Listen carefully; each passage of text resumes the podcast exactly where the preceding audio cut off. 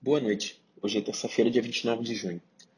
Dando seguimento ao código de fechamento de mercado da MZR, as bolsas europeias fecharam hoje o dia em alta, com o índice Eurostock 600 obtendo ganhos de 0,31%. Representa um otimismo maior dos investidores com relação à retomada de crescimento econômico do bloco e aumento da inflação. Só para citar de exemplo, o índice de confiança das empresas e famílias atingiu o maior patamar das últimas duas décadas, com dado de junho a 117,9 pontos acima do consenso e que segue uma quarta alta consecutiva do número. Um ponto de atenção importante aqui continua sobre a evolução da disseminação da variante Delta, é, que é a variante indiana, que é considerada mais transmissível entre as cepas identificadas nos países do bloco, e eventuais retomadas das medidas de isolamento social é, por lá. Na Ásia, as bolsas seguem em queda, apesar do otimismo de crescimento global e do avanço das empresas de tecnologia nas bolsas americanas, causadas pelo movimento das treasuries, como comentado no call de ontem. Né, já aproveitando o gancho, as bolsas de Nova York seguem com um dia mais positivo, apresentando leves altas de 0,19% da Nasdaq e 0,03% do S&P. Entretanto, o setor de tecnologia liderou os ganhos com uma nova alta expressiva de 0,71%. As tragédias, por sua vez, tiveram um dia mais estável, sem muitas mudanças.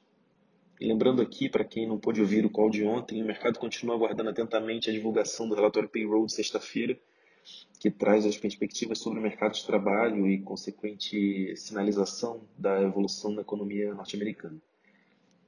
Falando de Brasil, a principal preocupação do investidor segue sendo a reforma tributária, seus impactos como a taxação de dividendos e o fim da isenção sobre o JCP, Além disso, a proposta do fim do regime tributário do lucro presumido atingiu o setor de shoppings, que, segundo o relatório divulgado hoje pelo Banco BTG Pactual, calcula um possível aumento de 10 pontos percentuais na alíquota de imposto corporativo sobre o EBIT das empresas, impactando assim seu lucro líquido.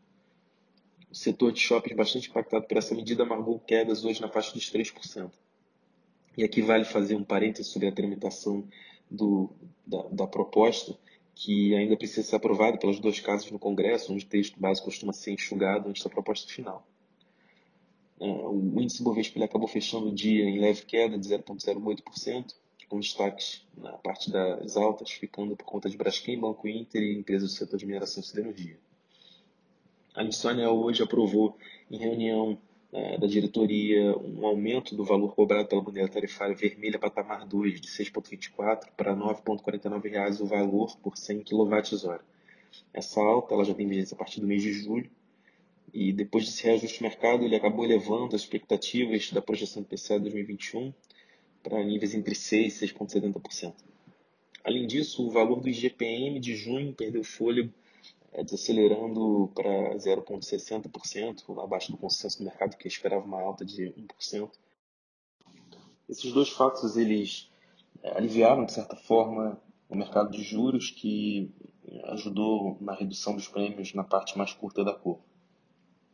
O dólar fechou hoje o dia cotado a R$ 4,96, acompanhando o enfraquecimento de mercados emergentes de maneira geral.